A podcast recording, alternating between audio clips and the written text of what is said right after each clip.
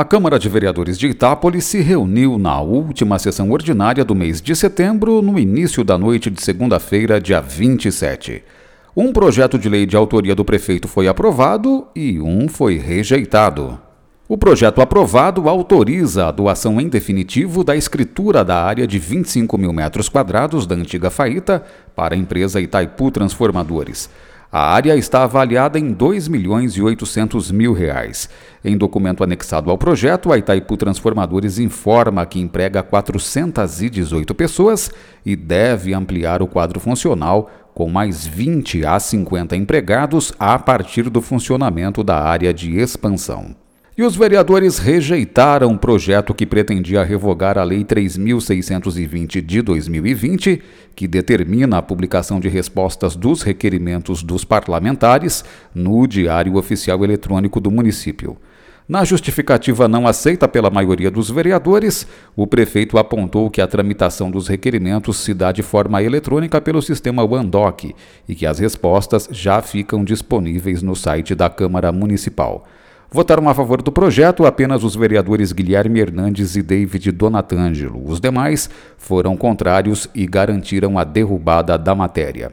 Nos debates, o contraponto foi de que a lei deveria ser alterada para a colocação dos links das respostas no Diário Oficial, garantindo a publicidade e transparência, e não a revogação por completo.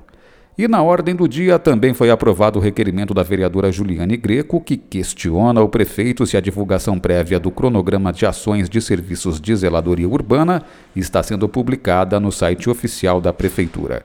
A divulgação é uma obrigação da Lei Municipal 3730 de 2021, de autoria da própria vereadora e do vereador João Pirola. O prefeito tem 15 dias para responder.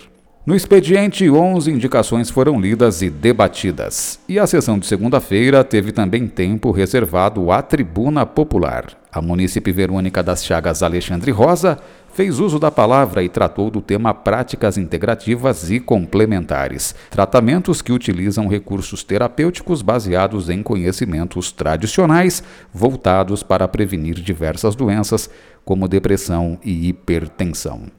Veja em itapolis.sp.leg.br a pauta completa e o inteiro teor das matérias. E nas redes sociais YouTube e Facebook o vídeo da sessão. A próxima sessão ordinária de Câmara vai ser na segunda-feira que vem, dia 4 de outubro, às seis e meia da noite. Flávio Moraes, Jornalismo, Câmara Municipal de Itápolis.